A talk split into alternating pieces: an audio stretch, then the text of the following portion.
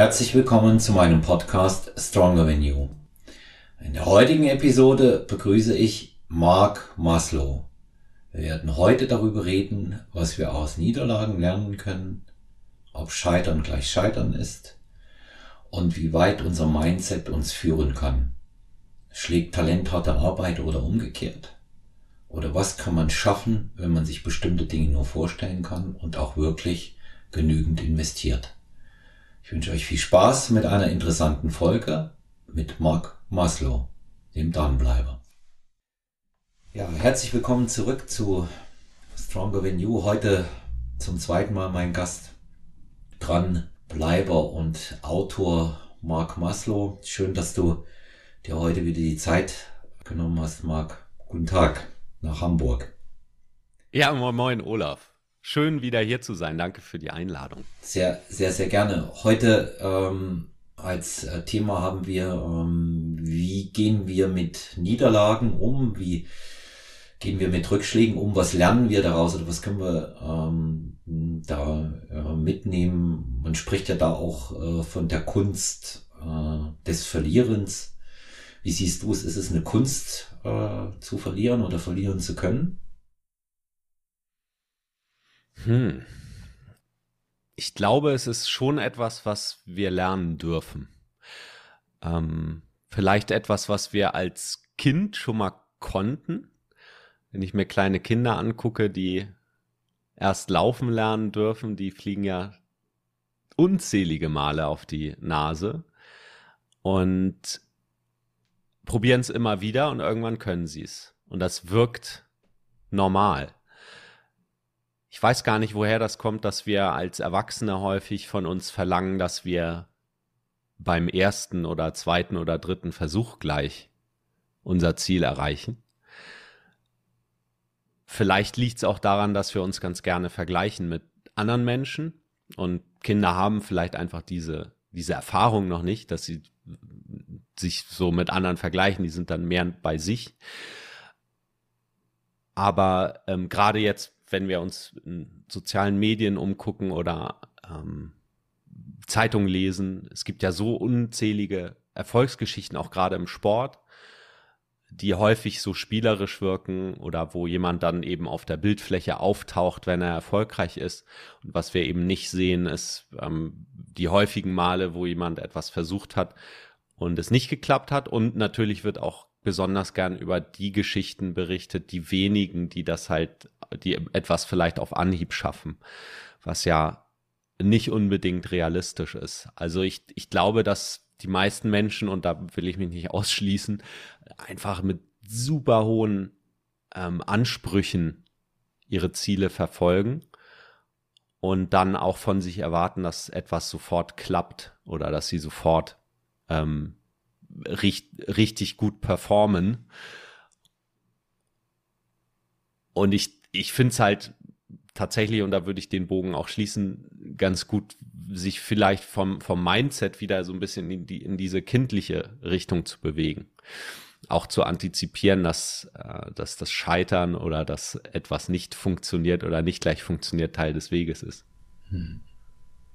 Ja, es gibt, es gibt ja da tatsächlich zahlreiche Beispiele, ähm, wie die Leute, ich habe immer so, so ein ganz einprägsames Bild, wie jemand sein Ziel verfolgt. Ähm, wenn er es nicht gleich schafft, er rennt halt immer wieder an. Ja, er läuft an und ähm, fällt hin und probiert es dann erneut.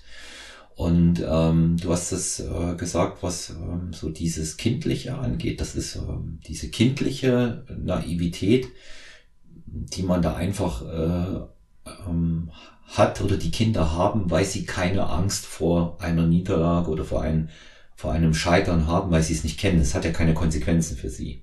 Ja. Wenn man älter wird, hat es ja dann immer automatisch welche, gerade dann, wenn man hohe Ansprüche hat.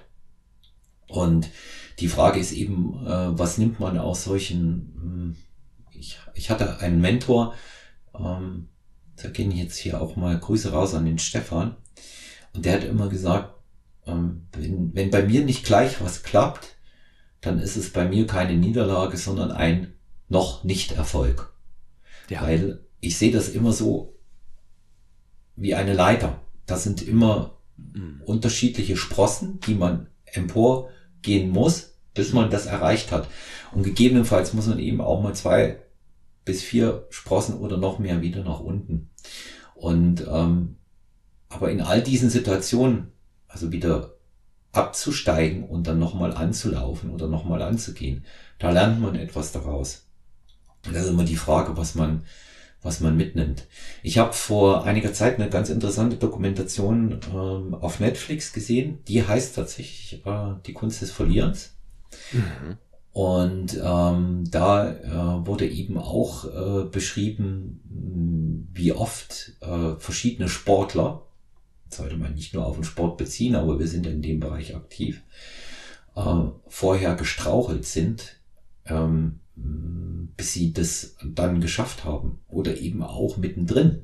Ja, also du bist auf dem Olymp angekommen als Athlet Nehmen wir mal ein Beispiel jetzt, äh, wie den ehemaligen äh, dreifachen äh, Weltmeister im Schwergewicht, den äh, Anthony Joshua, und ähm, wirst zweimal besiegt, holst dir es zurück und dann wirst du nochmal besiegt, verlierst. Ja. Und ähm, was treibt solche Leute um, dass sie es nochmal probieren? Ich meine, sie hatten alles, sie haben gewonnen und ähm, schwere Niederlage erlitten. Was treibt sie? was treibt sie um, warum wollen die das nochmal versuchen? Und ähm, so ist es ja bei uns auch. Wenn, wie ist das in deinem bisherigen Leben gewesen, äh, Marc, wenn du, wenn du stehen geblieben bist oder was nicht funktioniert hat, was, was hast du da für Erkenntnisse gewonnen? Wie hast du es umgesetzt vor allen Dingen? Hm. Also, mir fallen da gleich viele, ähm, viele Beispiele ein. Ich ja, ich habe ja bei mir auch im, im Titel stehen, es geht ums Dranbleiben, weil ich genau. das meiner Meinung nach auch gut kennen kann. Ähm, ich gebe halt nicht so schnell auf. Ich gebe manchmal gar nicht auf. Ähm, und natürlich kenne ich dieses Gefühl auch, wenn ich mir etwas vornehme und dann hoffnungsvoll den Versuch starte und es klappt dann nicht, dann kenne ich dieses frustrierende Gefühl auch, dass mich das dann wurmt. Ähm, was ja auch eine Energie in sich birgt. Ähm, zum Beispiel, ich bin ja jahrelang, bevor ich den Fokus auf, aufs Krafttraining gelegt habe, vor ja, knapp zehn Jahren, habe ich so ein bisschen umgeschwenkt. Vor bin ich Marathons gelaufen und ähm, das verbindet uns ja auch so ein bisschen, Olaf, du kommst ja auch eher aus der Ausdauersport-Richtung. Mhm. Und ich weiß noch, als ich mir das erste Mal vorgenommen habe, äh, die drei Stunden 30 zu knacken ähm, beim Marathon und hatte einen Trainingsplan genommen, der eben darauf ausgelegt war. Und dann habe ich es halt nicht geschafft. Ich war da, glaube ich, 25. Das, äh, ich war auch dumm eigentlich. Also ich habe auch viele dumme Sachen gemacht. Ich war zum Beispiel damals, ich bin mit einem Freund zusammen in Köln gelaufen und äh, wir haben übernachtet bei einer Freundin von ihm und die hat damals in, ich weiß gar nicht mehr, wie der hieß, in einem der angesagtesten Nachtclubs gearbeitet, also da irgendwie im, in der Buchhaltung. Und ähm, dann waren wir da abends noch feiern, ja. Also ich habe zwar keinen Alkohol getrunken, aber äh, wir sind dann irgendwie um drei oder so ins Bett gegangen und ich hatte ich hatte aber trotzdem diese neue Bestzeit vor, ne? Und bin dann am nächsten Tag äh, sind wir beide an den Start gegangen und ich habe natürlich die Bestzeit habe ich nicht geschafft und ich war, ich glaube, drei Minuten drüber und habe mir wirklich, ich habe mich richtig geärgert, aber es war auch irgendwie klar, ne? Also fehlte der Fokus.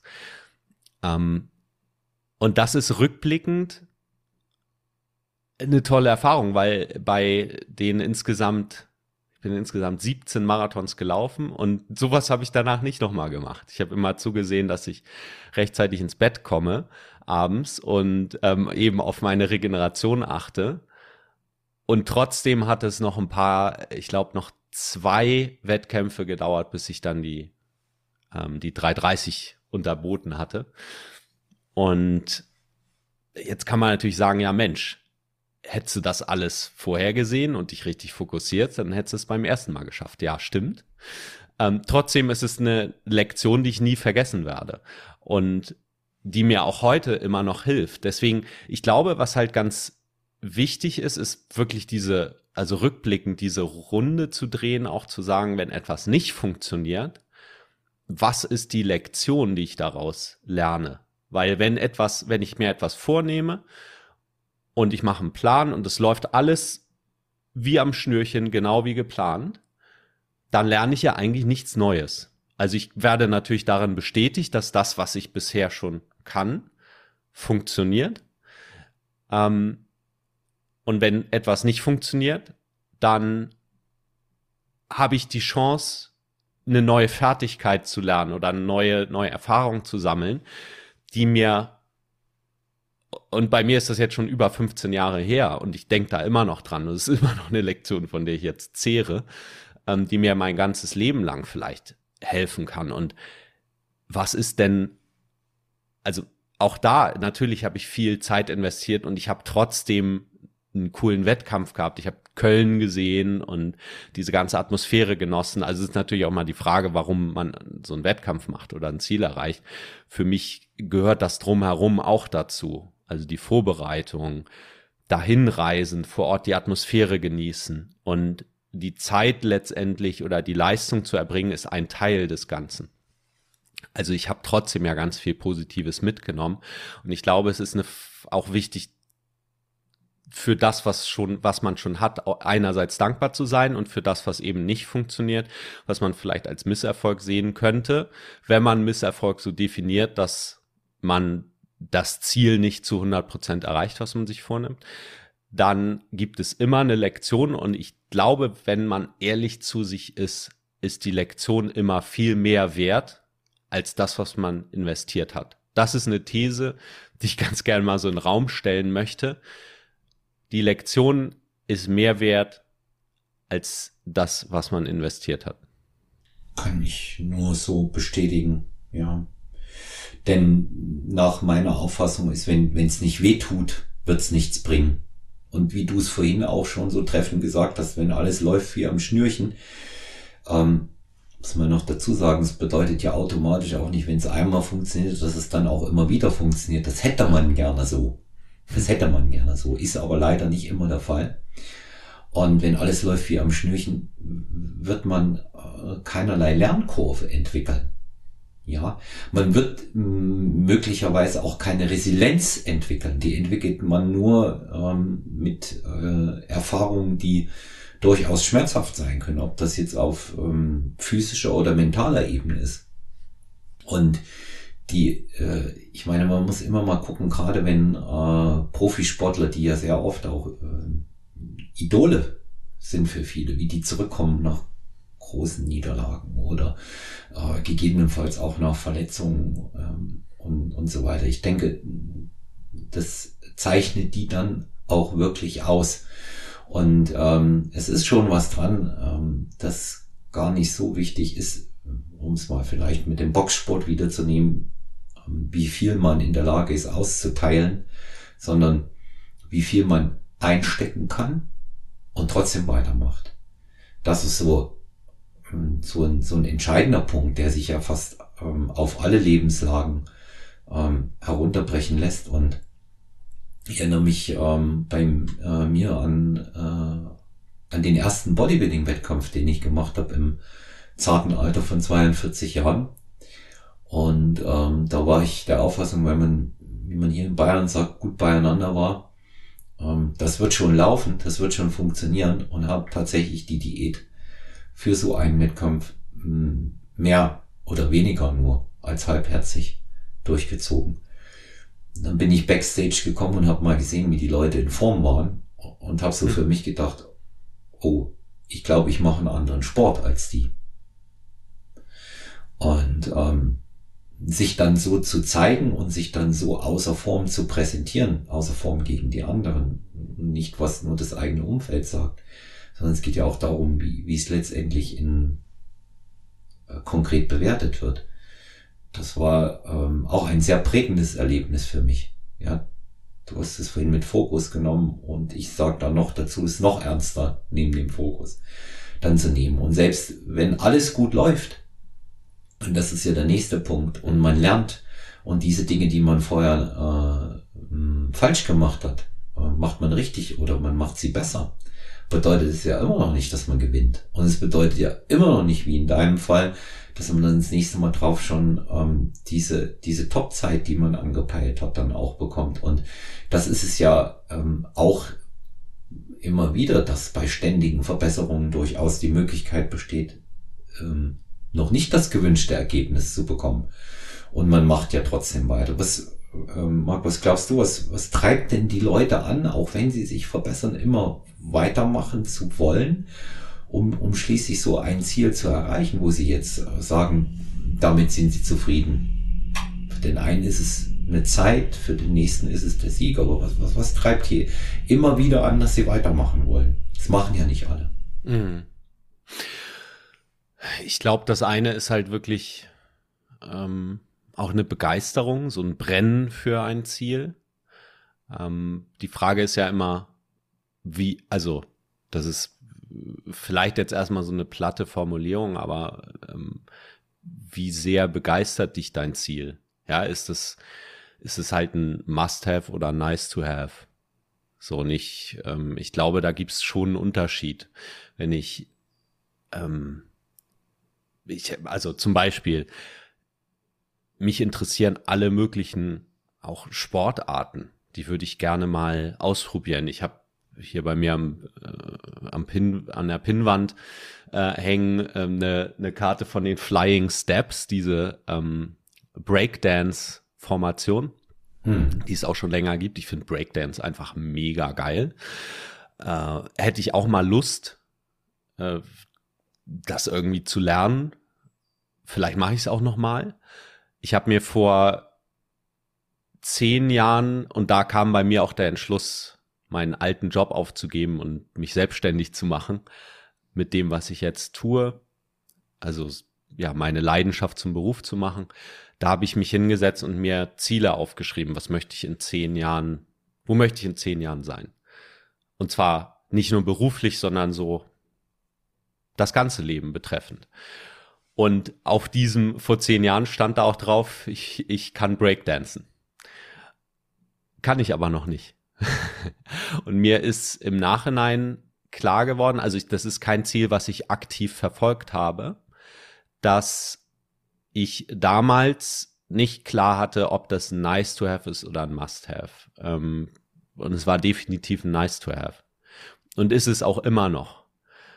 Deswegen investiere ich da auch nicht rein. Weil sowas zu lernen erfordert eben Zeit. Also das heißt, ich darf da regelmäßig mehrmals die Woche etwas für tun. Und ähm, ich weiß inzwischen, dass ich eben nur weniger als eine Handvoll Dinge so intensiv betreiben kann. Und da bin ich sehr selektiv. Also wenn ich, wenn ich jetzt etwas Neues reinnehme, muss ich halt irgendwas anderes mit irgendwas anderem aufhören.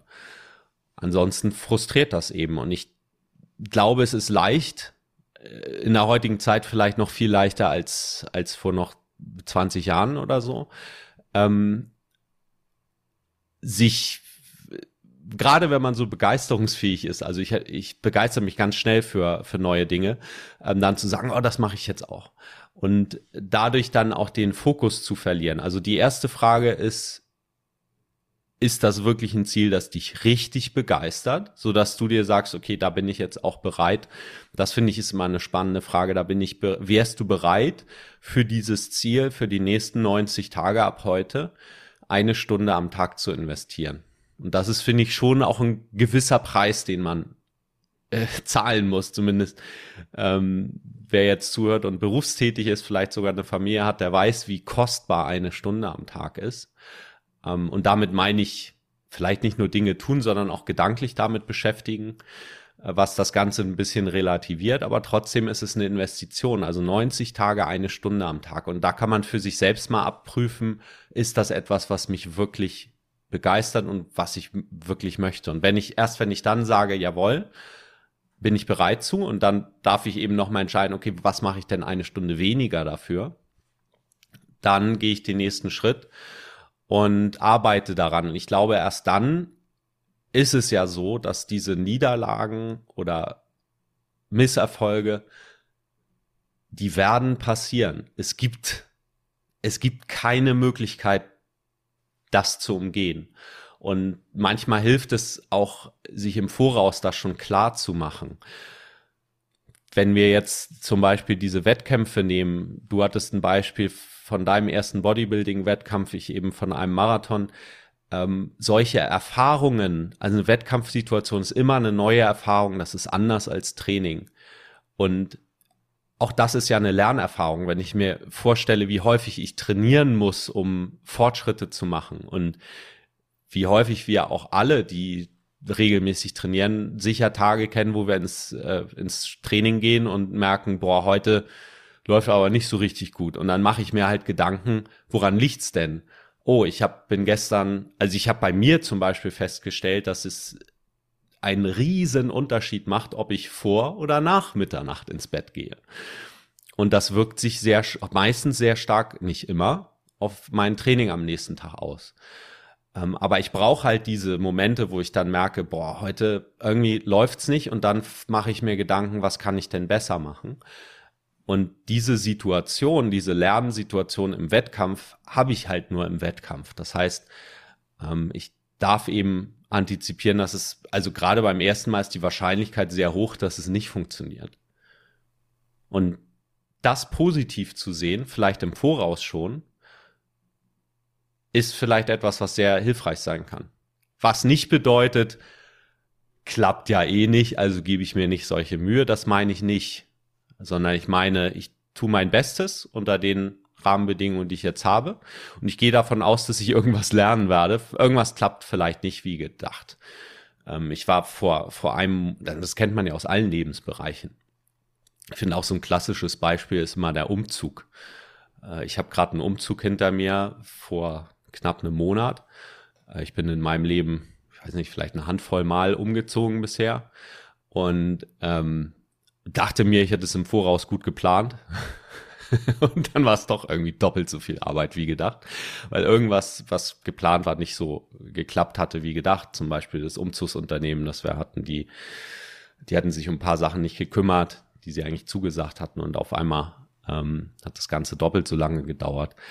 Äh, und das sind sowas passiert ja immer. Gerade wenn man, wäre ich jetzt wahrscheinlich schon 50 Mal umgezogen, wäre das alles ein Kindergeburtstag gewesen. Also ich, ähm, ich habe gerade ähm, für mich da auch ähm, zu diesem äh, Thema, während du gesprochen hast, zu diesem Thema, ähm, was bin ich bereit zu investieren? Ich glaube, das ist ja nachgedacht, das ist ja auch immer ein wichtiger Punkt so in, in so einer Analyse, ja. Also läuft's nicht und die Sache funktioniert nicht, ähm, wie ich es mir vorgestellt habe, dann macht man vernünftigerweise eine Analyse und sagt, okay, mhm. woran hat's gelegen, dass ich zum Beispiel nicht die oder die Zeit oder diese oder jene Platzierung erreicht habe. Oder jetzt mal die simplen Sachen, die uns so im Tagesgeschäft ähm, immer wieder begegnen, derzeit das Gewicht gehoben habe. Ne? Also mhm. ist ja keiner von uns frei davon, wer ambitioniert trainiert, dass er, äh, dass er dann sa äh, sagt, ja, eigentlich egal, wie das Training läuft. Ne? Also mir ist nicht egal, wie das Training läuft, wirklich nee. nicht. Und ähm, ich habe nicht jedes Mal äh, irgendwelche äh, Meriten und Gewichtsziele, die ich unbedingt erreichen will, aber ich habe einen gewissen Rahmen, in dem ich mich ähm, nach meinem Trainingsbuch dann auch ähm, bewege. Also insofern ähm, ist das ist das schon wichtig, dass man ähm, so eine so eine Analyse betreibt meiner Meinung nach. Und am Ende der Analyse, und insofern äh, finde ich die im Zusammenhang mit dem, was du gerne an Sportabend machen möchtest, haben wir übrigens auch nochmal eine Ähnlichkeit, geht mir genauso, gibt auch ganz viel, was ich gerne mal ausprobieren möchte, steht auch noch einiges bei mir auf der Liste, ist immer, wie viel Zeit hast du oder was hast du investiert? Mhm. Ja, und, und was muss noch kommen? Was musst du noch investieren, um noch besser zu werden? Und wenn ich heute vergleiche, ähm, damals vor acht Jahren in der Elimination Round herausgeflogen zu sein, beim ersten Bodybuilding-Wettkampf, den ich gemacht habe. Und in diesem Jahr bin ich Dritter der deutschen Meisterschaft mhm. geworden was ich investiert habe, dann ist das ungleich mehr. Ja, ich habe mir mal so diesen Aufwand auch ausgerechnet, was ich an Stunden, an Trainingszeit, an Vorbereitungszeit beispielsweise für Mahlzeiten etc. investiere auch für, die, für Trainingsanalyse und Formchecks und ähm, Posing, was bei uns alles dazugehört. Und da muss ich sagen, da hat sich mein Aufwand vervierfacht. Und oft ist es einfach so, dass man viel mehr investieren muss, um das für sich gewünschte oder optimale Ergebnis herauszufinden. Und das ist, wie du sagst, einzig und allein abhängig von der Begeisterung. Weil die ist ausschlaggebend, bin ich begeistert für mein Ziel, ist die ausschlaggebend, wie hoch kann ich die Motivation für mehr Investitionen halten. Mhm. Neben allen anderen Aspekten. Es gibt sicherlich auch noch wirtschaftliche Aspekte, die bei sowas immer eine Rolle spielen. Das darf man auch nicht vergessen. Ja, das geht, geht auch nicht immer alles ohne weiteres. Und ähm, aber der Faktor Zeit ist sicherlich immer der größte bei allen. Mhm. Und ähm, ich äh, überlege vierfacher Aufwand. Und jetzt würde man mal so eine, wie ein Betriebswirt eine Rechnung aufmachen mag. Weil du kannst ja nicht nur für acht, neun oder zwölf Monate das sehen, dann denke ich mir, naja gut, betriebswirtschaftlich wäre es unsinnig. ja, ja, die Frage ist nur, würde ich Betrieb, also würde ich mein Leben als, als betriebswirtschaftliches, also als Unternehmen sehen? Ähm, ja, das ist wahrscheinlich so eine Wertefrage. Ja. Also, äh, ich bin da total, also es, da, dann kommen wir wieder an den Punkt, was, was ist denn eigentlich der Sinn des Lebens? So ist der Sinn des Lebens, möglichst effizient von A nach B zu kommen, immer äh, möglichst optimal oder, äh, und da bin ich eher, geht es darum, halt eine gute Zeit auf diesem Planeten zu haben. Ja. Ähm, und, und das ist, finde ich, äh, also der Punkt ist ja, wenn ich in etwas investiere, und ich gucke zurück und hätte, würde sagen, okay, jetzt mit meinem Wissen heute, zehn Jahre später, hätte ich das Ganze mit der Hälfte der Investition erreichen können. Ja, klar. Ähm, mag sein. So what? Also, und da kommen wir, glaube ich, zu dem zweiten Punkt. Der, der Weg zum Ziel darf halt Spaß bringen. Und ähm, wichtigster das, Punkt. Das höre ich, ja, und das höre ich bei dir raus du, du lebst halt, also du liebst das Training, sich mit der Ernährung zu beschäftigen.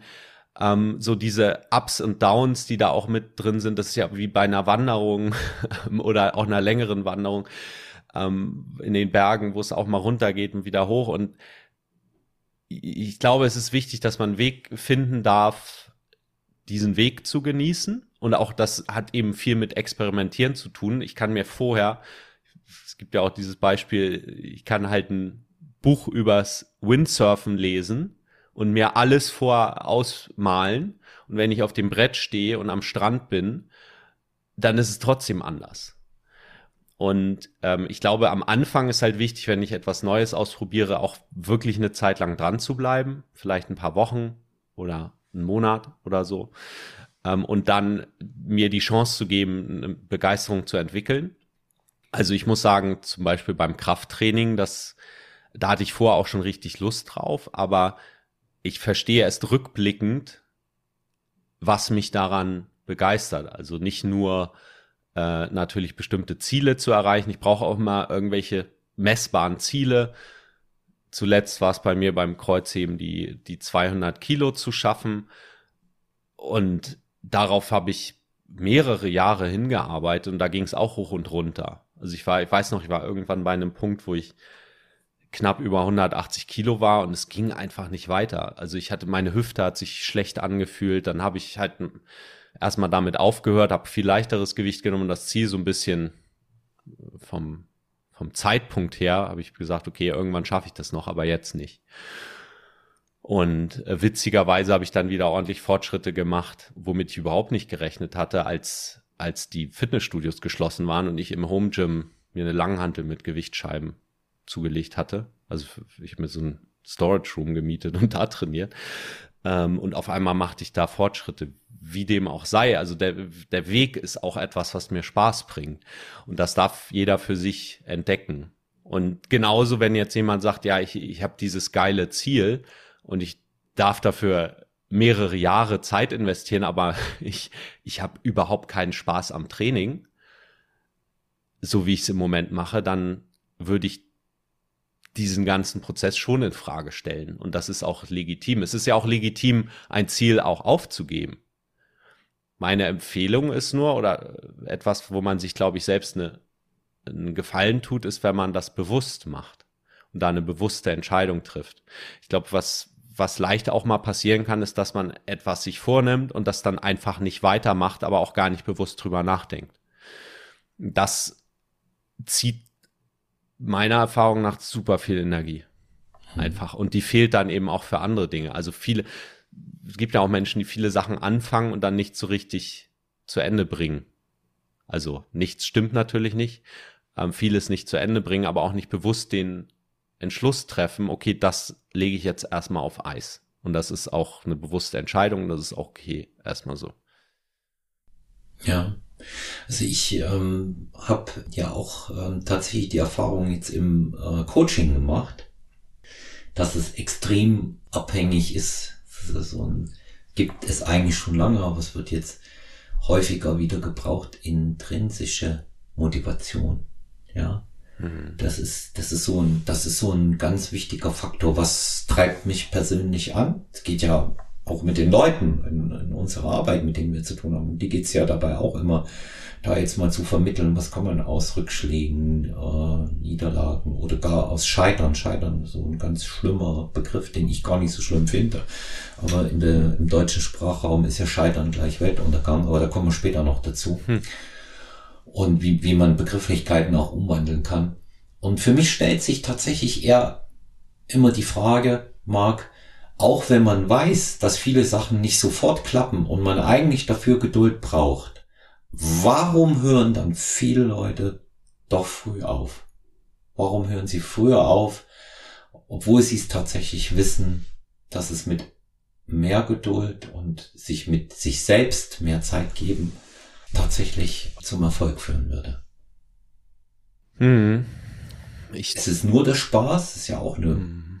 ja. Also ich, ich glaube, wenn, wenn mir etwas leicht fällt, also wenn mir etwas Spaß bringt, dann fällt es mir leichter, als wenn es mir keinen Spaß bringt. Ähm, und ich glaube, zwei Dinge fallen mir jetzt ein, die da eine große Rolle spielen. Das eine ist halt die Reibung aus dem Prozess rausnehmen. Also was meine ich damit zum Beispiel Spaß? Also keinen Bock haben auf etwas ist ja Reibung. Also da muss ich Energie, ich muss mich wirklich aufraffen, etwas zu tun, auf das ich keine Lust habe. Ähm, wenn ich sage, oh Mensch, da habe ich jetzt Bock drauf, dann brauche ich wenig Energie, um zu starten. Also die Frage zu stellen, wie, wie kann ich Rahmenbedingungen schaffen, so dass ich es einfach, also dass es mir leicht fällt, ins Handeln zu kommen. Und das kann ja beim Training zum Beispiel sein, sich eben Coach zu suchen oder ein Trainer, der da auf mich wartet und der Geld kostet, wenn ich nicht auf, wenn ich nicht erscheine im, äh, zum Training. Ob das jetzt online ist oder offline. Kann, kann eine Motivation sein. Ähm, was anderes ist zum Beispiel beim, beim, ist ja so ein Klassiker jetzt auch zum, zum Jahresanfang, ähm, sich aufraffen, äh, zum, zum Sport zu gehen. Ähm, dass ich zum Beispiel, wenn ich morgens gehe, ähm, abends meine Sportsachen schon packe. Also das Ganze ein bisschen vorbereite. Oder gerade die, die halt Kinder zu Hause haben. Ich, ich kenne so ein Beispiel von einer Frau, die dann halt häufig Schwierigkeiten hatte, die hat tagsüber trainiert und dann kam irgendwas mit den Kindern dazwischen, dann hat's halt wieder nicht geklappt. Und das ist natürlich frustrierend, wenn man denkt, ja Mensch, eigentlich hatte ich es mir vorgenommen, ich hätte auch diese Zeit gehabt, aber dann kam was dazwischen, das Leben, wie es so schön ist, äh, wie man das so schön sagt. Und dann hat's halt nicht geklappt. Und das ist natürlich frustrierend. Und dann zu fragen, okay, was, was wären denn Rahmenbedingungen, so dass die Wahrscheinlichkeit sehr hoch ist und auch der, der, der die Reibung sehr niedrig, ähm, dass ich eben das tue, was nötig ist, um meinem Ziel näher zu kommen. Und in ihrem Fall war eben die Lösung dann wirklich früh aufzustehen, morgens um sechs und äh, dann Sport zu machen. Das war jetzt am Anfang natürlich, wenn man das nicht gewohnt ist, so früh zu trainieren und so früh aufzustehen, ist das erstmal anstrengend. Aber wenn man es regelmäßig macht, wird ja eine Gewohnheit draus und Gewohnheiten sind per Definition etwas, was uns wenig Energie kostet, um dran zu bleiben. Also das Beispiel kennt ja jeder mit dem Zähneputzen oder ähm, jeder hat solche Gewohnheiten, die vielleicht am Anfang oder auch wenn andere Menschen da drauf gucken, ähm, die sagen, Mensch, dass du bist ja mega diszipliniert. Ähm, aber eigentlich ist es gar nicht die Disziplin, sondern es ist halt die Gewohnheit, die ich etabliert habe. Und ich würde sogar so weit gehen und sagen, Menschen, die langfristig erfolgreich sind, sind Menschen, die gelernt haben, wie sie neue Gewohnheiten etablieren. Und das ist eine Fertigkeit. Das ist etwas, was jeder Mensch lernt irgendwann. Einige lernen es durch Zufall vielleicht früher als Kind und können das dann ihr ganzes Leben schon und andere lernen es erst später. Aber ich glaube, dass das ähm, auch Training ist. Also sozusagen, dass, dass aus dem Gewohnheit lernen eine Gewohnheit wird. Ja, Routinenstruktur, ne? immer ja. wieder neue, neue, neue Muster. Ne? Ich habe ja, ähm, tausche mich ja regelmäßig ähm, mit zwei, äh, will man so für mich sagen, äh, ja, super, Supervisern. Das ist eine Art Supervision, die ich da habe. Ich habe ähm, einmal einen Motivationscoach, mit dem auch ich arbeite. Habe ich noch gar nicht erwähnt in all den Folgen hier vorher, aber es, das ist etwas, was äh, ruhig auch jeder wissen kann, der Stronger Than You hört. Und ich tausche mich regelmäßig mit einer Psychologin aus. Sie unter anderem auf ähm, das Thema äh, Sportpsychologie ähm, spezialisiert ist, ähm, auch sehr viele Profisportler in dem Bereich betreut. Ich zähle zu meinem Freundeskreis und wir reden oft, ähm, da jetzt ohne eine rote Linie oder Zielvorgabe zu haben, auch über solche Dinge und eben auch ähm, den Austausch von Mustern, wie du es auch gerade angesprochen hast, so würde sie es jetzt spezifizieren und sagt, ähm, erfolgreiche Menschen vor allen Dingen im Sport zeichnet aus, dass sie in der Lage sind, Muster auszutauschen. Mhm. Und das fest in ihrer, äh, in ihrem Tagesablauf zu etablieren.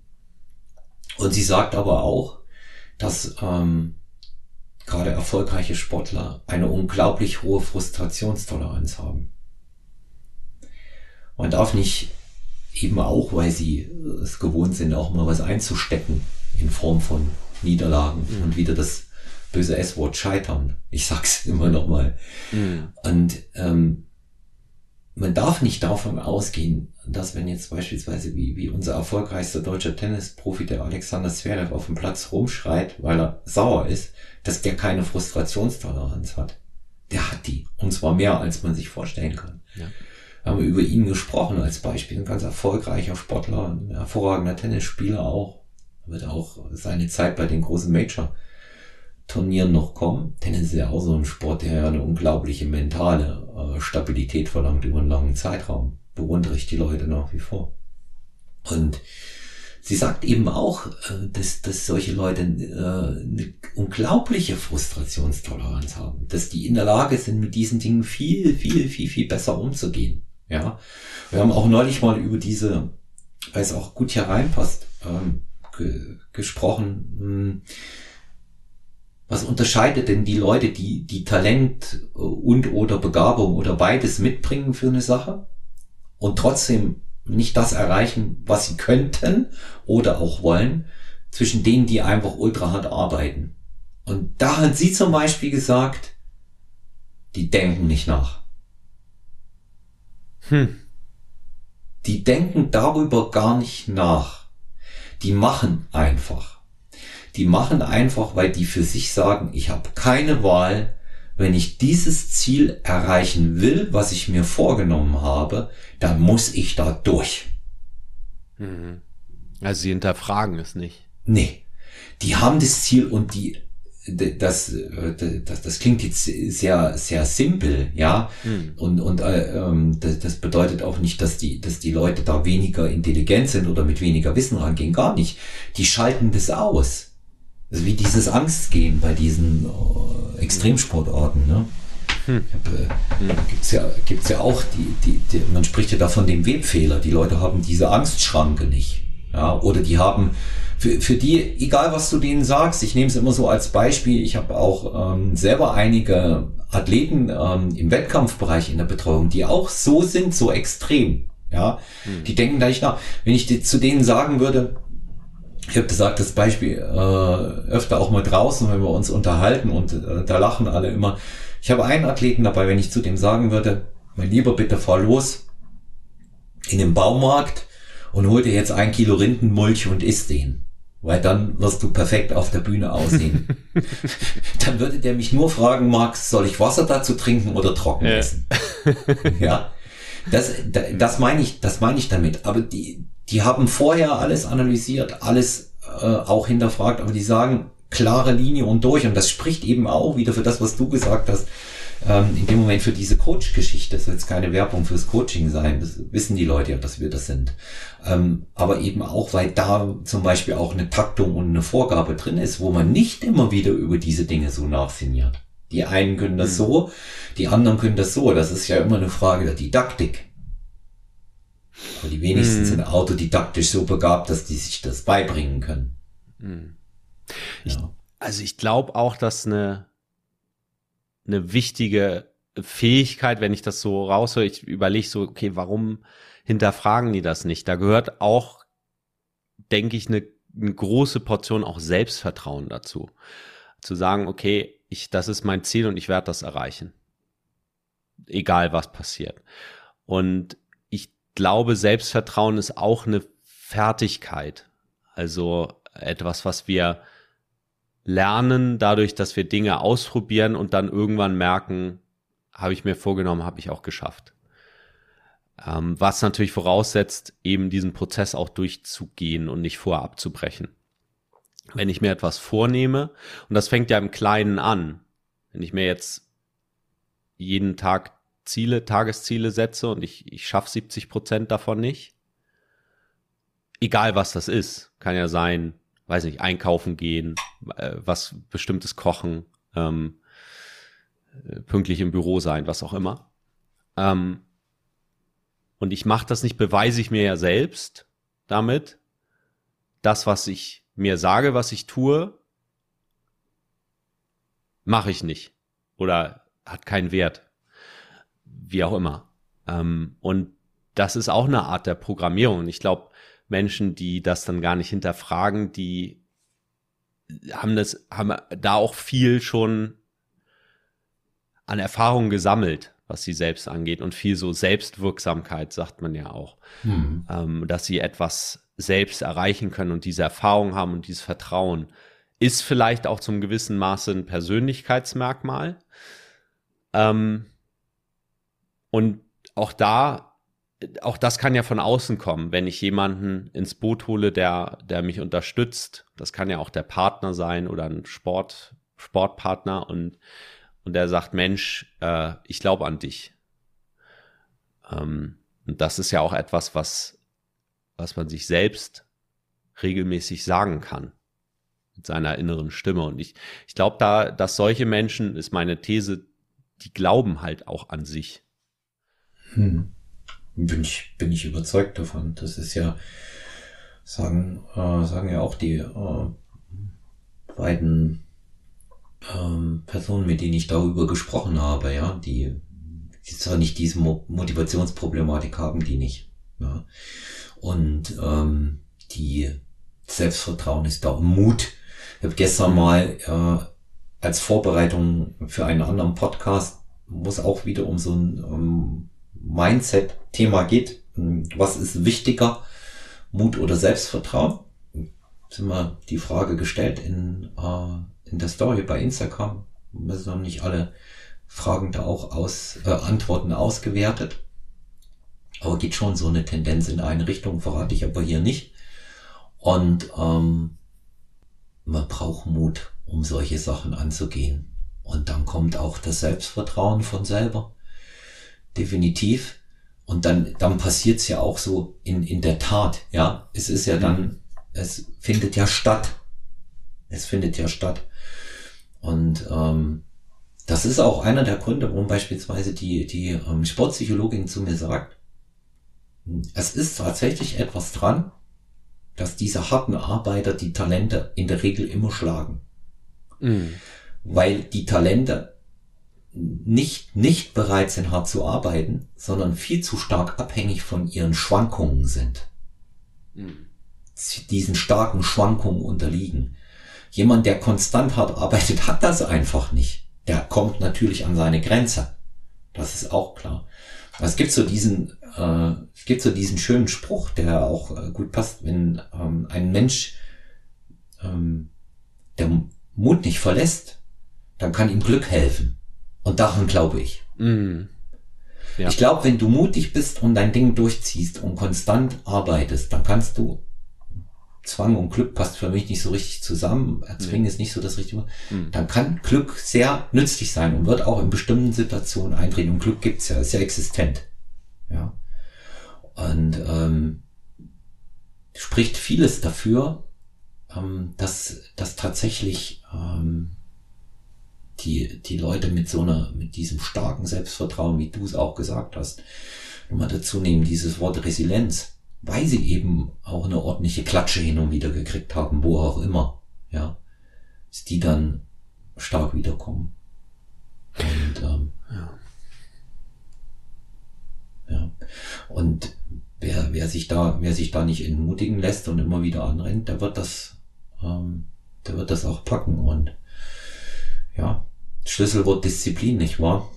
Ja, was in meiner Welt mehr oder weniger gleichzusetzen ist mit stabile Gewohnheiten. Mhm. Ähm, ich ich sage das immer ganz gern, ich halte mich, und das glaube ich auch, also ich sehe mich nicht als besonders disziplinierten Menschen. Ich bin nur in der Lage, Gewohnheiten aufzubauen, stabile Gewohnheiten. Und das kostet mich wie jeden Menschen auch Energie in dem Moment. Aber wenn ich das dann wirklich ein paar Wochen durchziehe, dann wird es immer leichter. Und ähm, die Frage ist ja auch, ja, wir hatten eben gesprochen über die Menschen, die sich eben, die wirklich ihr Ziel gnadenlos verfolgen, egal was auch passiert, wenn sie auf die Schnauze fallen, etwas nicht funktioniert, die einfach dranbleiben. Und andere, die vielleicht mit dieser Frustration nicht so gut, bisher noch nicht so gut gelernt haben, umzugehen, ähm, die dann eher hinschmeißen und sagen, Mensch, ich kann das nicht, äh, ich, ich werde das nie schaffen oder was auch immer. Ähm, wie, wie überbrückt man diese Lücke? Und ich, ich bin, also das ist meine, davon bin ich fest überzeugt, dass das eine Fähigkeit ist, das ist nichts Angeborenes. Und wie wir denken, wie wir gelernt haben zu denken und mit uns selbst zu reden, ist ja auch nur eine Gewohnheit. Also wenn jemand ähm, vielleicht sich immer zu, zu hohe Ansprüche an sich selbst stellt, die nicht erfüllbar sind faktisch, die vielleicht auf dem Papier erfüllbar sind, wenn ich einen Plan mache, aber ähm, in der realen Welt so nicht erreichbar sind, sich selbst dadurch ja immer wieder beweist, okay, ich schaffe das nicht. Ja. Ähm, und das, was das Gehirn ja eigentlich macht, ist Erfahrung zu bewerten. Also das, was wir mit unseren Sinnen wahrnehmen, irgendwie zu bewerten, positiv oder negativ. Also da sind verschiedene Angriffspunkte. Das eine ist halt, wie ich aus Gewohnheit denke, wie ich mit mir selbst rede und wie ich vielleicht auch welche Ansprüche ich an mich habe. Da kann man mal drüber nachdenken und dann gegebenenfalls nachzujustieren. Also ich ich sage das auch aus eigener Erfahrung, ich bin jemand, der eigentlich sehr, also und auch uneigentlich sehr hohe Ansprüche an sich selbst stellt und damit häufig eben auch auf die Schnauze fällt, weil, weil das so nicht erfüllbar ist. Und da bin ich immer am Nachjustieren und äh, schraub da auch, äh, inzwischen nehme ich mir einfach nicht mehr so viel vor wie früher und habe einfach nicht diese hohen Ansprüche und bin dadurch auch entspannter. Ähm, das andere ist diese Bewertung. Also wenn etwas nicht so funktioniert, wie ich es gerne hätte im ersten Moment, dann auch offen für eine neue Bewertung zu sein. Also bewusst diese Schleife zu gehen, okay, was ist denn daran positiv? Was lerne ich daraus? Und ich habe eine Zeit lang, bestimmt ein Dreivierteljahr, auch ein Dankbarkeitstagebuch geführt. Ich glaube, letztendlich ist es wichtig, immer irgendwo aus dem, was wir tun, um bestimmte Ziele zu erreichen, etwas Positives rauszuziehen. Weil wenn wir nur negatives Feedback uns selbst geben, dann ist, dann bin ich fest von überzeugt, wird jeder irgendwann aufgeben. Und häufig ist es nur eine Frage der Bewertung. Und wenn ich selbst immer zu einer negativen Bewertung komme, dann wäre spätestens der Punkt, wo ich mir vielleicht mal eine zweite Meinung ähm, reinhole von jemandem, der sich damit auskennt. Hm. Ja, das mit dem, mit dem negativ bewerten funktioniert ja bei um, einem selber genauso, wie wenn ich nur negativ äh, über andere denke oder über das, was die tun. Ja, dann kann auch nichts Positives zurückkommen. Und so ist es mit mir selber auch. Ne? Diese, dieses sich positiv verstärken. Ich sag mir immer, du kannst das besser. Ich habe also meine, meine ähm, eigenen Motivationssprüche, auch beim Training beispielsweise. In der Tagesroutine brauche ich die nicht, da mache ich einfach. Ich denke da gar nicht mehr drüber nach. Mhm. Ich kann es wirklich, ich weiß, das ist keine erschöpfende Antwort für viele, weil sie fragen, ja, wie schaffst du deinen Tagesablauf? Du hast doch auch vielen da noch motiviert zum Training zu bleiben. Woher nimmst du das? Ich kann es nicht äh, weiter erklären. Ich mache es einfach. Mhm. Ja, ich habe auch ähm, weniger gute Tage, wo ich mich jetzt auch nicht so hundertprozentig wohlfühle, wo ich mich jetzt vielleicht auch nicht so äh, konstant körperlich fit fühle, was auch im Alter geschuldet ist. Das ist auch so ein Prozess, mit dem ich mich dabei auseinandersetze. Das Älterwerden. Und auch weiß, welche Konzessionen ich an meinen Körper dann gegebenenfalls auch machen muss.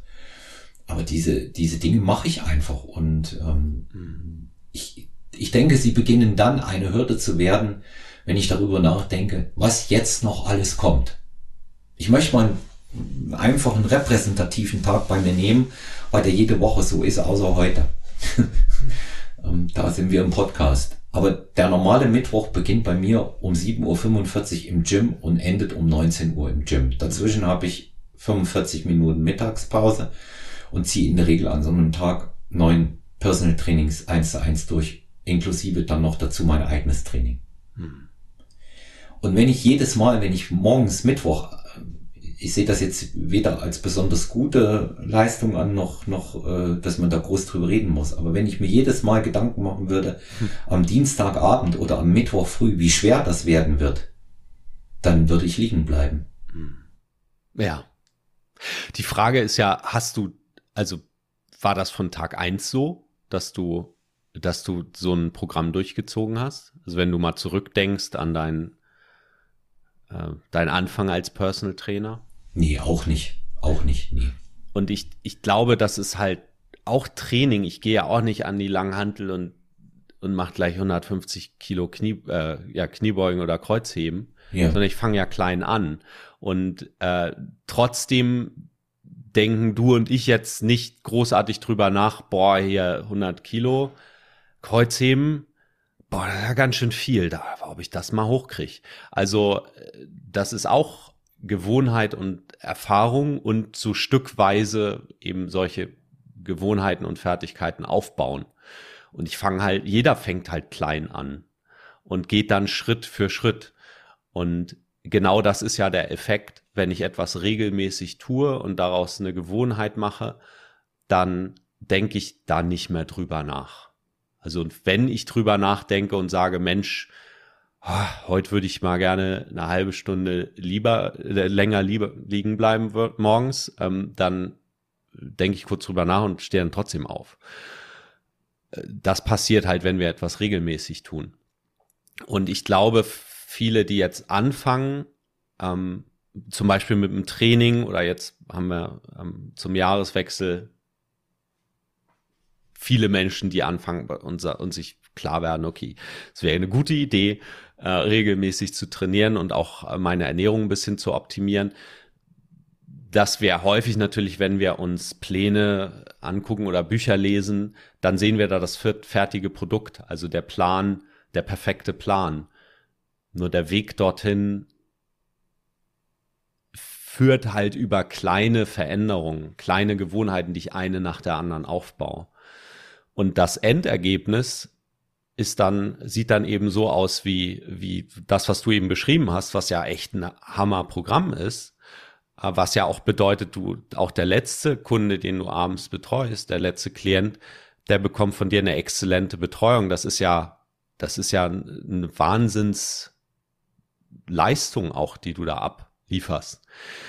Ähm, und das ist ein Prozess, dahin zu kommen. Und das, was wir eben bei anderen beobachten, häufig ist das Endergebnis. Und wer gerade anfängt, sollte sich nicht damit vergleichen, sondern kann das als Ziel sehen, aber darf auch sich selbst eingestehen und darauf freuen, dass das ein Prozess ist, dorthin zu kommen. Hm. Meine Oma hat früher immer gesagt, um das nochmal zu verstärken, was du gerade meintest, wenn so große Aufgaben in der Schule anstanden, ja, sagte sie immer, ähm, Junge, immer wenn große Aufgaben kommen, dann heißt es doch nicht, dass du es nicht schaffst, sondern es heißt nur, dass du erstmal Angst vor der Aufgabe hast. Also fang mit was Einfachem an, mit etwas, das dir Spaß macht. Und dann kommt es auch zum richtigen Ergebnis. Das ist, ja, das ist so wunderbar. Ähm, genau darum geht's nämlich. Und was ich auch häufig vorstelle, äh, was ich häufig bemerke, ähm, auch aus eigener Erfahrung ist, wenn ich etwas machen möchte und dann fühle fühl ich diesen inneren Widerstand. Das, also unsere Emotionen beruhen ja häufig auf unbewussten Denkmustern. Also wenn jemand halt Angst hat vor etwas oder so einen Widerstand fühlt, hilft es ja manchmal, sich dessen bewusst zu werden und nochmal in sich reinzugehen und zu sagen, okay, wovor habe ich denn Angst? Was wäre denn das Schlimmste, was passieren kann? Und manchmal stellen wir fest, dass es vielleicht gar nicht so begründet ist. Oder wir können uns mit dieser Angst besser beschäftigen.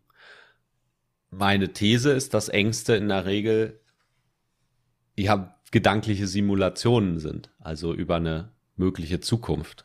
Äh, ich habe mich eine Zeit lang mit Flugangst beschäftigt. Äh, wer, wer Angst hat beim ähm, Flugzeugfliegen oder auch Momente hat vielleicht, wenn dann Turbulenzen kommen im Flugzeug, der lässt vor seinem inneren Auge Bilder ablaufen, unbewusst, wie dieses Flugzeug abstürzt oder so. Ich will da jetzt nicht ins Detail gehen. Ich glaube, mhm. man kann auch im Nachgang noch eine Flugangst entwickeln. Aber so muss es funktionieren. Ansonsten hätte ich ja keine Angst. Und unser Körper versucht uns oder unser Gehirn ja auch nur zu beschützen vor, äh, vor möglichen Misserfolgen. Nur manchmal kann das eben auch kontraproduktiv sein. Also nun muss man nicht Flugzeug fliegen. man kann sogar die These aufstellen, in der heutigen Zeit ist Flugangst vielleicht sogar nachhaltig.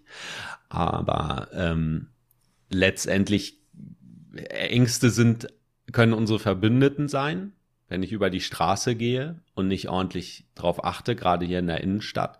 Das ist zum Beispiel etwas, was ich mir immer wieder bewusst mache. Ich fahre ganz viel mit dem Fahrrad hier in der Hamburger Innenstadt. Und wenn ich so in Gedanken bin, angstfrei, dann werde ich eher mal über einen Haufen gefahren und das, ich möchte da Angst haben vor so etwas, damit mir nichts passiert. Ähm, ich kann mir Ängste abtrainieren und bestimmte Ängste möchte ich mir nicht abtrainieren. Und andere Ängste, die, die mich irgendwo hindern, ähm, da kann ich dann dran arbeiten und mir die Frage stellen, wie mache ich es denn, dass ich Angst habe? Wie mache ich es denn gedanklich? Was stelle ich mir denn vor, so dass, dass ich diese, diesen Widerstand fühle? Und sobald mir das bewusst ist, kann ich damit irgendwie arbeiten. Ich formuliere jetzt ganz allgemein, ähm, weil das total individuell ist. Und es ist auch mega spannend, sich mit sowas zu beschäftigen. Mhm. Zum Beispiel, ich finde es ja so bemerkenswert, dass du bei deinem ersten Bodybuilding-Wettkampf da in einem Backstage warst und das ist ja schon eine krasse Erfahrung, wenn du sagst, boah, ähm, bin ich hier auf dem falschen Wettkampf und du bist trotzdem auf die Bühne gegangen, was ja, also da, das ist ja die Definition von Mut das dann trotzdem durchzuziehen und du bist dran geblieben. Und da wird, interessiert mich, was wie hast du das gedanklich gemacht in dem Moment? Also ich, bei mir war ja, wie ich das erste Mal hoch bin und hab, hatte, auf die Bühne bin und hatte das, hatte die Leute gesehen und gesagt, du kannst jetzt nicht zurück. Das war der Gedanke bei mir. Du kannst jetzt nicht zurück. Familie da, Leute da, die an dich glauben. Mhm. Ist jetzt egal, auch wenn die anderen äh, so aussehen. Und äh, eigentlich äh, habe ich mir gedacht, so ist vielleicht auch noch so das Positive, was ich immer versuche aus den Situationen zu ziehen. Was ist die größere Blamage, mhm. Mhm. Jetzt nicht raufzugehen und zu kneifen oder raufzugehen und gegebenenfalls mit der bestmöglichen Form dort alles noch irgendwie zu zeigen, was man hat. Mhm. Und dann habe ich das Letztere als geringeres Übel angesehen und habe gedacht, jetzt gehst du rauf. Mhm. Und hinterher habe ich gedacht, so kannst du nicht nochmal kommen das war mein Gedanke, dass ich, dass ich, ich hatte das Gefühl, mich unglaublich blamiert zu haben, weil ich meine Aufgaben nicht erledigt habe. So der Gedanke war, du hast einfach deine Aufgaben nicht erledigt. Du warst nicht vorbereitet. Da gehen dann viele Sachen durch den Kopf. Hinterher habe ich gedacht, ähm, auch wie, wie ist das den anderen Athleten gegenüber, die da viel mehr Akribie äh, und, und Leidenschaft in die Sache reingelegt haben. Mhm. Das machst du eben nicht nur so im Vorbeigehen. Und das gute Zureden von außen, das packst du doch auch. Schau doch mal an, diese Möglichkeiten sind doch bei dir auch da. Da musst du eben mal ein bisschen Diät machen. Nee, äh, ein bisschen war halt nicht. Ja, es war halt äh, richtig. Und die erste Maßnahme, die ich für mich dort gedanklich getroffen habe, war, okay, du bist jetzt so und so alt, was hast du aus den letzten Jahren und der Zusammenarbeit mit Klienten gelernt? Jedes Kilo mehr, was du mit dir rumschleppst, ist schwieriger als abzuwerfen. War also meine erste Maßnahme folglich, nicht mehr so viel Gewicht zuzulegen, weil es auch muskulär überhaupt keinen Sinn mehr schon damals Mitte 40 in meinem Alter gemacht hat. Wie? Mhm. Ja, wie soll da noch effektiv was rauskommen? Irgendwo sind dann ähm, aufgrund des Alterungsprozesses und natürlich auch der äh, vorhandenen oder nicht vorhandenen Genetik ähm, Grenzen gesetzt. Mhm. Das war die erste Maßnahme. Das, du gehst nicht hoch. Und, das, und der nächste Punkt war, du wirst ultra hart arbeiten. Alles, was dir zur Verfügung steht, wirst du vor dem nächsten Wettkampf einsetzen. Du wirst alles tun, um auf jeden Fall mit einer besseren Form zu kommen. Und in der Folge war dann, dass meine schlechteste Platzierung ein fünfter Platz war. Hm. Und da können wir aber jetzt auch darüber reden, dass ich viermal hintereinander Vierter geworden bin. Und mhm. das war richtig schlimm, Mark. Mhm, das glaube ich dir. Das hat, das hat das mehr wehgetan als das erste Mal. Ja. Mhm. Das hat mehr wehgetan. Weil du beim ersten Mal, Mal, beim ersten Mal ist meine, vermute ich, bist du rausgegangen, hast gewusst, okay, hier sind diese fünf Dinge, da weiß ich sofort, das kann ich machen und dann bin ich besser. Mhm. Und wenn du mehrmals dann eben genau den dritten Platz verpasst hast, war es da vielleicht der Gedanke, dass du dachtest, boah, ey, was soll ich denn noch machen? Boah, ganz Oder oft, was ja. hast du gedacht? Ja, mhm. ich habe ich hab, ich hab gedacht, was, was kann ich denn jetzt äh, wirklich noch tun? Wobei ich jetzt wirklich immer dazu sagen muss, ähm, wir haben es im, äh, im Vorgespräch ja auch schon äh, mal darüber gehabt. Also ich kann problemlos akzeptieren, wenn jemand anders besser ist. Da habe ich überhaupt kein Problem. Da geht's auch, und darum geht's dabei auch nicht. Ich habe schon erkannt, dass die anderen besser waren, die drei, die vor mir waren. Aber die Frage war, was kann ich noch tun, damit ich so gut bin wie die drei? Kann ich es überhaupt? Weil ja in dem Sport viel mehr äh, als in jedem anderen abhängig ist von der Genetik. Da kommen noch wie Tagesverfassung, äh, Glück, hast du eine Brille auf oder nicht und all diese Dinge hinzu, dass die Farbe passt so ganz, ganz, ganz äh, fiese Kleinigkeiten mitunter. Ja. Und da habe ich mir mal überlegt, ähm, was, was wäre denn von diesen ganzen Dingen, die jetzt hier rundherum eine Rolle spielen, neben der eigentlichen Form noch zu optimieren, um ein noch besseres Ergebnis zu erzielen. Ich bin also mal anders rangegangen. Ich habe das Pferd erstmal abgesattelt und bin nicht drauf sitzen geblieben. Mhm. Ich habe es abgesattelt. Dann habe ich erstmal den Gaul gebürstet. Wie man so schön sagt, habe mir überlegt, mhm, okay, jetzt optimieren wir mal alles, was drumherum ist. Kleinigkeiten im Umfeld. Und dann gucken wir mal, was noch an der Form geht.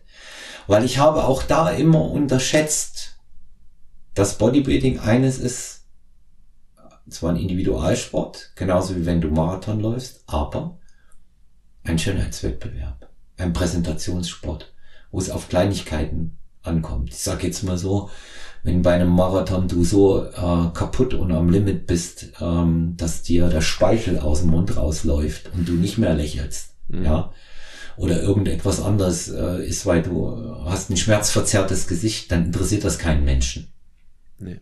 Ja, also deine, deine eigenen Leute, die, die da mitfühlen mit dir und du selber, ja, weil du vielleicht aus dann wieder in dem Moment sagst, ab Kilometer 37, warum mache ich das eigentlich? Und es brennt alles. Ja. Mhm. Aber da oben zählt dann alles. Und das habe ich zum letzten Wettkampf nochmal verändert. Ähm, auch das Posing dazu, was sehr wichtig ist in so einer Präsentationssportart und Tackenform. Und ich glaube, das war das Ausschlaggebende. An dem Tag hat, war es hat es nichts mit Glück zu tun. Denn Glück wäre Platz eins geworden. Hm. Ja, und wenn du zurückschaust, du sagtest, glaube ich, viermal warst du auf dem vierten Platz, ne? Ja. Ähm, und du schaust jetzt von dem dritten Platz, den du jetzt gemacht hast, zurück. Würdest du was ändern an diesem Weg? wenn du könntest? Also jetzt hast zum Beispiel mit deiner Erfahrung jetzt, wenn du die Möglichkeit hättest, das, diesen Weg abzukürzen, würdest du das machen? Weißt du, dass du vielleicht zum einmal Vierter und dann direkt einen Dritten? Ähm, nein, würde ich nicht. Ähm, jetzt mal äh, hat mir der Lernprozess eine ganze Menge gebracht für meine Arbeit und für mich selbst das, was ich da gelernt habe, das ist, äh, kann man gar nicht äh, beispielsweise monetär aufwiegen. Was ich da mitgenommen habe auch. Und zum anderen, ich würde es auch aus einem anderen, viel wichtigeren Grund nicht abkürzen wollen. Weil der Spaß dahin war riesig. Mhm. Der war so toll, Marc. Ich habe so einen riesen Spaß auch daran gehabt. Ähm, ein Beispiel gewisse Restunsicherheit bleibt auch immer vor so einem Wettkampf. Hohes Selbstvertrauen hin oder her. Das würde ich mir für, für so eine Wettkampfvorbereitung oder für den Tag X schon mal bescheinigen wollen. Ja. Selbstbewusstsein, dass das da ist. Mhm. Aber du fährst das erste Mal zu einem Wettkampf und hast das Gefühl, wirklich das Gefühl, du konntest nicht mehr machen und du konntest nichts besser machen. Was denkst du, wie lässig dich das sein lässt? Mhm. Mhm. Und das kommt auch rüber. Und deswegen war, war dieser, dieser ähm, Weg dahin mit diesem unglaublichen Spaß, den ich dabei auch hatte bei dem Lernprozess. Ich würde es nicht abkürzen wollen. Ich glaube, das kann man auch nur deshalb sagen, wenn man älter ist und nicht mehr so ungeduldig. Wenn du mich, die, wenn, wenn, du mich ja. dasselbe vor 20 Jahren gefragt hättest, sag, ja, ich, komm her, ich, den schnellsten Weg will ich dahin. ja. ja. ja. Ja. ja, man sagt ja immer, das Leben wird vorwärts gelebt und rückwärts verstanden und das, man kann das ja nur rückwärts verstehen. Und Richtig. diese, diese äh, Erfahrung draus ziehen und sagen, hey, und ich bin dankbar für den Weg, weil es war, es hat, hat einfach auch Spaß gebracht. Als Ganzes. Ja, vielleicht mhm. nicht der Moment, wo dann gesagt wurde, okay, du hast den vierten Platz.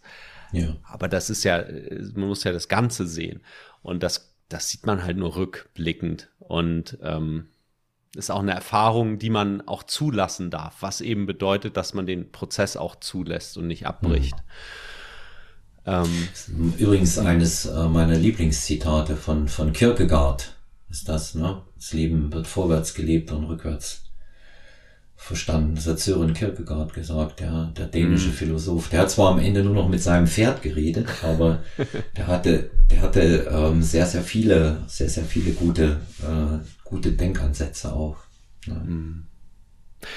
Marc, was, was, was denkst du, warum ist denn gerade bei uns ich würde fast sagen, in Deutschland ist das schon so eine besondere Spezifik. Wenn ich mir dagegen die Amerikaner äh, angucke, die lieben ja gefallene Helden. Mhm.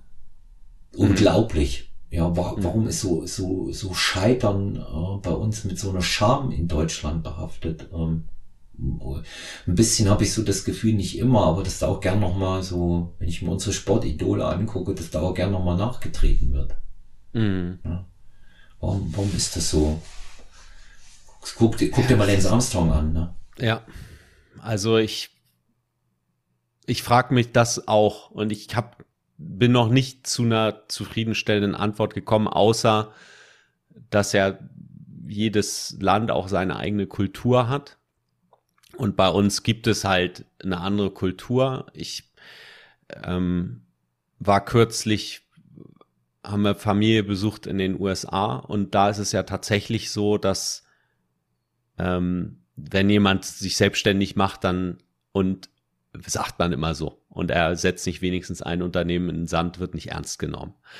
Also da sieht man halt, dass dieses auf die Nase fallen wird halt zelebriert als Teil des Prozesses, weil wertgeschätzt wird, dass es keine bessere Lernerfahrung gibt.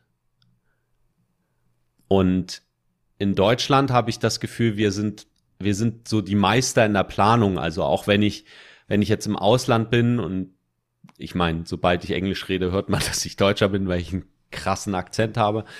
Ähm, habe ich auch immer das Gefühl, dass, dass da so bestimmte Vorteile mitkommen. Wie zum Beispiel, ich bin super strukturiert als Deutscher, total zuverlässig, ähm, pünktlich, hab, bin gut in der Planung und so weiter. Und ähm, ich kann zumindest davon sagen, dass ich nicht all das davon bin im Vergleich zu anderen. Trotzdem wird mir das unterstellt. Ähm, das heißt, das ist vielleicht auch Teil unserer Kultur, was sicher etwas Positives ist. Wir sind ja auch, also Deutschland ist ja weltweit sehr erfolgreich wirtschaftlich. Ähm, die Ingenieurleistungen, wir haben viele, viele Dinge ähm, erreicht oder wurden in Deutschland äh, entwickelt, ähm, was sicherlich auch äh, was sicherlich auch damit zusammenhängt, dass, dass wir vielleicht eine andere Herangehensweise an Probleme haben, die häufig eben auch zum Erfolg führt, was möglicherweise den Preis hat, dass wenn etwas nicht funktioniert, eben dieser Maßstab angesetzt wird. Und ich glaube, ähm, also was ich für hilfreich halte, ist, ist auch zu reisen, also auch mal andere Kulturen zu besuchen. Und ich glaube, dass wir von jeder Kultur und jetzt zum Beispiel USA und Deutschland sind sehr nah beisammen was die Kultur angeht. Auch wenn es Unterschiede gibt, aber da gibt es andere Länder, die sind halt, da sind die Unterschiede größer. Ich glaube, dass wir uns von jedem auch was abgucken können. Äh, wir hatten im Vorgespräch ja, zum Beispiel hattest du ja gesprochen über die Gastfreundschaft in arabischen Ländern, ähm, was auch interessant ist. Also ist jetzt ein anderes Thema. Ich ja. glaube halt nur Fehlertoleranz ist etwas, was in Deutschland nicht gelebt wird was hat Vorteile hat auf der einen Seite, wenn wir uns große Konzerne angucken und ähm, Produkte aus deutscher Fertigung haben eine hohe Qualität. In der Regel, wenn wir uns angucken, Autos aus Deutschland, Autos aus den USA, da gibt es schon einen Unterschied. Ähm, was sicherlich ein Ergebnis ist daraus, nur im individuellen, also und das das ist halt ja aus aus einem Kollektiv, wie ich ein ähm, als Unternehmen so ein Produkt fertige, wo Tausende von Menschen, Hunderttausende von Menschen zum Teil dran arbeiten, da kann ich ja trotzdem in dem Unternehmen eine Fehlerkultur leben, wo Fehler bef also befürwortet werden. Ich mache das auch mit meinem Team so, dass ich sage, mach, mach lieber und mach, riskiere lieber einen Fehler, als dass du halt nichts machst. Und versuch das dann auch zu wertschätzen. Und ich kann ja Menschen dafür bestrafen, wenn sie Fehler machen, oder ich kann halt sagen, hey Mensch, cool, dass du es gemacht hast und äh, dann versuchen draus zu lernen. Und diese Kultur ist mir halt bei mir im Team wichtig und ich glaube, dass da auch eine Veränderung stattfindet in Deutschland. Nur wir kommen sicher aus einer anderen Ecke als andere Kulturen. Hm. Ja. Ist aber definitiv beobachte ich genauso. Und ähm, im individuellen, wenn wir jetzt halt auf die persönliche Veränderung kommen, also zum Beispiel, ich möchte was ändern an meiner Ernährung oder an meinem Training oder an meinem Tagesablauf, ist es eher hinderlich, eben mit dieser hohen Erwartung ranzugehen und von sich selbst zu erwarten, es muss auch sofort funktionieren. Ich kann mir vorstellen, dass das auch zum Teil aus der Schule kommt. Also wenn ich auf meine eigene Schulerfahrung ähm, zurückblicke, dann gibt es da viel Struggle. So, und ähm, Dinge, die halt, äh, ja, wo es einfach nicht Spaß gemacht hat. Und ähm, ich kenne mich jetzt mit dem Lehrer, also es, wir hatten auch tolle Lehrer. Ähm, aber ich ich sehe da noch viel Luft nach oben und ich glaube auch, dass zum Beispiel ein Sport, der Schulsport ist zum Beispiel auch etwas. Ähm, viele Menschen machen die Erfahrung in der Schule, dass sie eigentlich nur negatives Feedback bekommen, wenn sie Sport machen oder irgendwelche anderen Fächer. Und da wundert es mich überhaupt nicht, dass diese Menschen dann, wenn sie erwachsen sind, große Probleme haben, sich zum Sport aufzuraffen, weil sie diese Erfolgserlebnisse einfach nicht hatten. Das kann alles noch kommen, ist aber natürlich ein anderer Startpunkt als, ähm, als halt Menschen, die, denen das leicht fällt. Vielleicht, weil sie auch, ähm, das habe ich selbst gemerkt, ich habe während der Schulzeit zum Beispiel Fußball konnte ich nie, das hat sich auch nicht geändert. Aber ich habe eine Zeit lang Tennis gespielt nebenher und alle Rückschlagspiele im Sport konnte ich gut. Ähm, jetzt sind Badminton und Tennis total anders, aber für einen Schulsport reicht das, wenn man schon mal den Ball treffen kann. Und da habe ich halt gemerkt, okay, wenn ich nebenher noch zusätzlich trainiere, dann bin ich da halt einer der Besten. Ähm, aber auf dem Tennisplatz war ich das überhaupt nicht. Also ich rede gerade so ein bisschen die, daher, was mir dazu einfällt, aber ich glaube, ähm, dass die eigenen Erfahrungen einprägen und man natürlich, wenn man nicht drüber nachdenkt, das auch immer weitergibt an die nächste Generation. Und ich glaube, also meine Wahrnehmung ist schon, dass eine, wie gesagt, eine um, ein Umdenken stattfindet. Und ein hoher Qualitätsanspruch ist ja immer dann gut und eine niedrige Fehlertoleranz, wenn es um Menschenleben geht. Also wenn wir zum Beispiel ähm, um Produkte, über Produkte reden wie Flugzeuge oder ähm, Autos, äh, da möchte ich natürlich, dass die funktionieren. Wenn ich aber um meine persönliche Veränderung rede oder Gewohnheiten, ähm, da geht's ja nicht um Menschenleben. Also es geht um mein eigenes Leben in der Regel. Und wenn ich diesen Prozess nicht finde, der mich zu einem gesünderen Lebensstil führt, dann ähm, heißt das eben für viele Menschen, dass sie vielleicht in der zweiten Lebenshälfte dann irgendwann ein nicht so schönes Leben führen. Hm schon ein gutes Schlusswort. Mir fällt da eben das bewusste Leben ein und bewusst auch das berühmte Versuchen und Fehler machen. Das ist auch mein, mein Appell und auch meine Ermutigung an unsere Hörer heute. Probiert euch aus mit den Dingen auch auf die Gefahr hin oder auch erwünscht, einfach auch Fehler zu machen und äh, mal zu scheitern. Immer daran denken, ziemlich große Leute haben schon äh, federn lassen müssen, auch ganz zu Beginn ihrer Karriere, ob das jetzt im Beruf oder im Sport gewesen ist. Und ähm, es ist ähm, nichts Schamhaftes daran, wenn man fällt oder wenn man verliert oder wenn man einen Rückschlag erleidet. Ähm, problematisch wird es dann, wenn man es nicht nochmal versucht.